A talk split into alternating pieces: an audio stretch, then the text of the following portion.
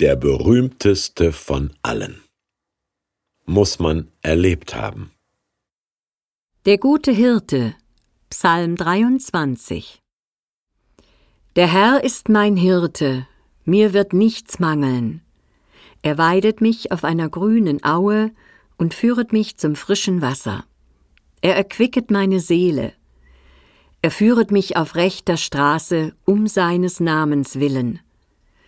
Und ob ich schon wanderte im finstern Tal, fürchte ich kein Unglück. Denn du bist bei mir, dein Stecken und Stab trösten mich. Du bereitest vor mir einen Tisch im Angesicht meiner Feinde. Du salbest mein Haupt mit Öl und schenkest mir voll ein. Gutes und Barmherzigkeit werden mir folgen mein Leben lang, und ich werde bleiben im Hause des Herrn immer da.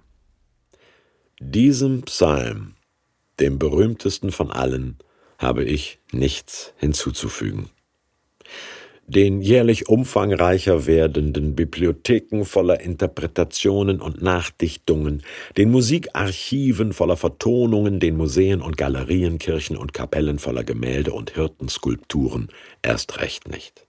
Wenn irgendeinem irgendwas jemals aus der Bibel bekannt vorkommt, dann Psalm 23, gefolgt vom Vater Unser und ein paar der zehn Gebote, nun ja, aber todsicher Psalm 23, allein schon wegen der täglich zigtausend Beerdigungen, auf denen er die Hinterbliebenen tröstet.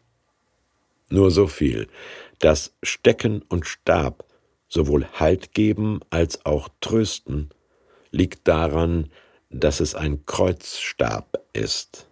Am Kreuz starb ein Nachfahre des Psalm 23 Verfassers, und der schrie den ersten Vers vom Psalm vorher, Psalm 22. Mein Gott, mein Gott, warum hast du mich verlassen? Ohne den wäre der berühmteste aller Psalmen religiöser Kitsch mit Hirtenschalmei.